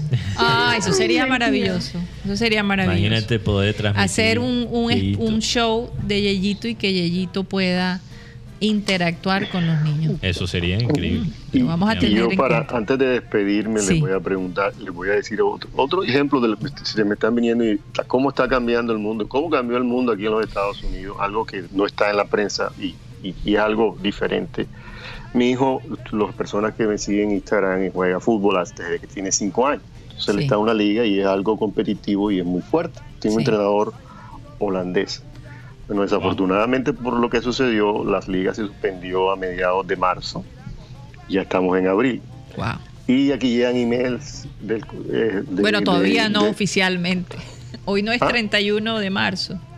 Sí, 31 de Sí, marzo. 31. Y, Sí. y eso va a estar cerrado hasta un tiempo. Entonces, la US Soccer, que todo aquí las ligas están... Es eso como la, el parte matriz. Sí. eh, mandan emails que, que por favor que no entrenemos. Entonces nadie está entrenando, los niños no entrenen y entonces han decidido hacer un campeonato de FIFA 20 online oficial de US Soccer. Entonces, lo que Wow. diciendo Todos Guti. los equipos hoy de Estados Unidos, los no sé cuántos equipos hay. Todos los jugadores, obviamente que tengan PS4, que tengan cualquiera de estas plataformas, van a jugar en línea en todos los Estados Unidos, de equipo con equipos, y van a hacerlo. Y hoy es el lanzamiento a las 3 de la tarde. Es algo oficial de la US Soccer. Ahorita también le voy a mandar el, el- el email. Y lo Qué como lo maravilla. hicieron. Yo imagino que tuvieron que haberse gastado muchísimo dinero. Ellos tienen muchísimo dinero y han hecho una plataforma virtual para que todos los equipos afiliados a US Soccer comiencen a jugar el FIFA 20 y habrá final, semifinal, eliminatorias, todo un sistema.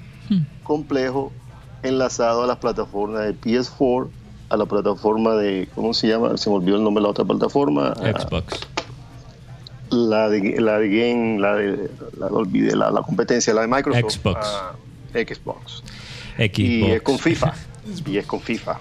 Pero, pero Tony, ese es un tema supremamente eh, importante porque el otro día aquí en el programa yo estaba, estábamos hablando de, no sé si escuchaste que los jugadores de la Liga Española hicieron igual. Entonces yo me pregunto, alguien, aunque a, a mí me encantan los videojuegos, yo todavía quizás me burlaba de los profesionales de los esports, como se llaman los deportes virtuales porque hay, hay algunos que se consideran atletas.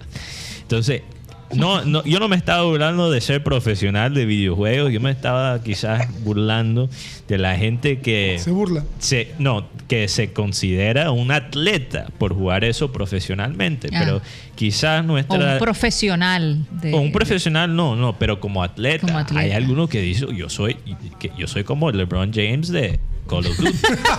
Básicamente y se pone en ese nivel y me parece un poco ridículo, pero tenemos que quizás aceptar que la realidad es que esos son los deportes del futuro. Uf.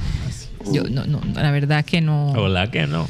Ojalá que muy no. complicado Empieza, entender, la verdad. Y Eh, así, hay una cantidad de email que llegan y que, que no están en las noticias, porque yo pienso que esa noticia no, por ejemplo, algo de, antes de despedirme, llegó un email del presidente de United, de United eh, a todas las personas que usan One World y Star Alliance, y dice que todos los aviones los va a bajar, o sea, están, van a estar en tierra. Sí, Entonces, y él pone la cantidad de empleados, hay 110 mil empleados. sí. Y él dice que, que es difícil tomar esas decisiones, pero Mm. que desafortunadamente ellos están haciendo carga y esas cosas, que la industria aeronáutica está completamente afectada. 10% en este momento. Todo completamente, y hay fotos, no sé si ustedes han visto fotos en Colombia de la- las flotas en tierra. Sí, Algo claro. Impresionante. Eh, Es, algo impresionante. Es algo in- Pero bueno, es necesario y el mundo nos invita a, a parar. Eh, la vida, pues, eh, la naturaleza nos, no- nos invita a que hagamos un- una parada eh, para mejorar. Yo creo que esto nos va a impulsar. Eh, no hay duda que va a cambiar el mundo. No hay duda de eso. Bueno, Tony, muchas gracias por estar con nosotros. De verdad, So- siempre nos alegra cuando nos visitas. Eh, ya sabes que es tu casa y bueno, Gracias, muy amable. Yo también a y que sigas allá en tu oficina disfrutando esas caminadas. Esperemos que, que las cosas mejoren, de verdad que sí. Oye, y quería mostrarles una imagen de la calle, una de las calles más famosas en Londres, que se llama Abbey Road. Y esta calle es famosa porque uno de los álbumes de los Beatles tiene como portada a estos cuatro famosos hombres caminando eh, o cruzando la calle. Y, y resulta que en días normales, cuando no existía esta, esta pandemia, pasar por ahí, tomarse una foto, era casi imposible. Y más imposible era para la gente que mantenía las calles pintar sus, sus rayas, ¿no? Las cebras que llaman, que, que, Por el fluido de personas. por el fluido de personas. Nosotros tuvimos foto, la nosotros. oportunidad de ir a esa calle y, y tomarnos la foto. Eh, pero detrás de esa foto que nos tomamos, no se imaginan, eh, tuvo que ser supremamente rápido. Una persona que estaba observando nos las tomó, confiando que no se iba a robar nuestro celular.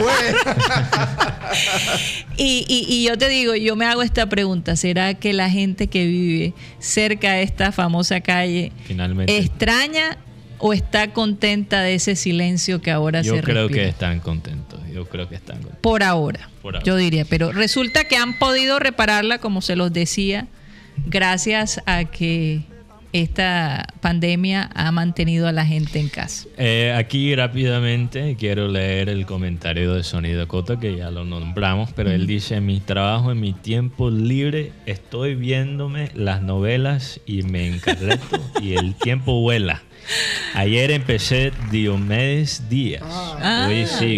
Oye, pero rápidamente... novela que les recomiendo es La costeña y el cachaco. Oh, ok. Eh, Esa eso es, increíble. Pero como Guti, serie. porque la, la gente, o sea, no, no todo el mundo sabe que Guti viene de Wikipedia, Gutipedio, ¿verdad? Sí. Pero Guti no solo es base de datos de fútbol, también de novela. Entonces yo creo que antes, antes que se nos acabe aquí. Sí, el- ¿cuál es la el novela tiempo, tuya, Guti? Tira una novela. Sí, Chef ¿cuál de es? Fortuna. De verdad. Ah, ok. eh, Chef es una historia muy, muy caribe. Te identificas bastante con, con Chef. Pero te sientes Chepa Fortuna. No, Eso es lo que te Ah. no, pero te digo que la recomiendo. Pero hay novelas como Las Juanas, que fue hace mucho Ay, tiempo. fíjate que yo las Juanas no, no me las vi. No la he visto. Oye, había una novela que se llamaba Las González. No, o sea, No. Sí, no sí es existe. una novela que te inventaste. No, en serio. Voy a averiguar. Es, es cierto, es cierto. Existe una novela que se llamaba Las González. Era- Y, y cuando yo escuché dije, wow, pero. ¿cómo así? Las únicas González son mis es hermanas y yo. ahí tuyo entre. tú y Bueno, lo voy a averiguar Ok, para callar esa, ese comentario. vamos a ver. Bueno, aunque no lo crean, el tiempo se nos acabó, así que vamos a pedirle a nuestro amado Abel González, pero sin antes darle las gracias a Claudia González por estar pendiente. Hoy, no, hoy mencionamos nuestros reporteros internacionales. Creo que no. Creo que no. Dilos aunque sea en este momento, Mateo. No, ya mañana. No vale la pena. No, ya no. Mañana. Bueno, yo creo que nuestros oyentes se lo saben de memoria, pero un saludo para todos nuestros corresponsales internacionales que por tanto contenido que teníamos hoy, oye, me- me- Sí. nos disculpan. Estábamos cargados. Sí, estábamos bastante cargados. Un saludo especial para todo es- para todos ellos. Y vamos a dejar que nuestro amado Abel González Chávez, por favor, despida este programa. Voy a leerles el versículo de hoy. Me mostrarás la senda de la vida. En tu presencia hay plenitud de gozo, delicias a tu diestra para siempre. Que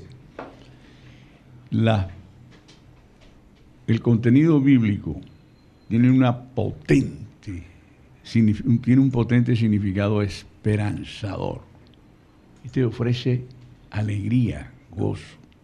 No te ofrece plata. Claro que la plata produce gozo. Sí, señor. pero, eh, pero, pero el gozo como consecuencia, es decir, o no, el- el- el- la plata como consecuencia del gozo, es que cuando tú vives alegre, siempre habrá oportunidad para todo lo que tú quieras. Entre otras cosas, porque dentro de las frases esperanzadoras de la Biblia está, hay una que dice, pide y se os dará. Y no te dice, pide esto o pide lo otro. Simplemente pide. Y se llama y se os abrirá la puerta. Y ¿a quién llamas tú para pedirle que, tú, creas que te va a dar? Na- Nadie te promete eso, fácil. Y hoy que hay gente, hay gente poco seria, hay gente que, que, que- que, eh, no cumple. Y eso, de alguna manera, es doloroso. Que te, te prometan y no te cumplan. Es una cosa que no es fácil de soslayar. Y uno tiene la sensación de que cuando le pides a Dios, el man te cumple. Lo que pasa es que con Dios hay que coger una cola. Uno a veces quiere brincarse la cola. Hay gente que ha pedido primero que tú, entonces hay que coger una cola. Claro que las oficinas de Dios son rápidas. No, no hay que, no hay que Son pensar en que, espérate que se me dañó, esta que se dañó el sistema. No, no, no. Se Es que usted no aparece en pantalla, señor Abel. Su saldo. está- ¿Cómo es la cosa? Dice Es que usted no aparece en pantalla, Es que usted señor no Abel. aparece en pantalla. No, allá en el cielo todo el que pide y tal lo miran en pantalla, así está en el sistema, hay que esperar. Primero pague y después reclame. 304. Tres, cuatro minutos en la tarde. Señoras y señores, se nos acabó el time. Satellite, satellite, satellite, satellite.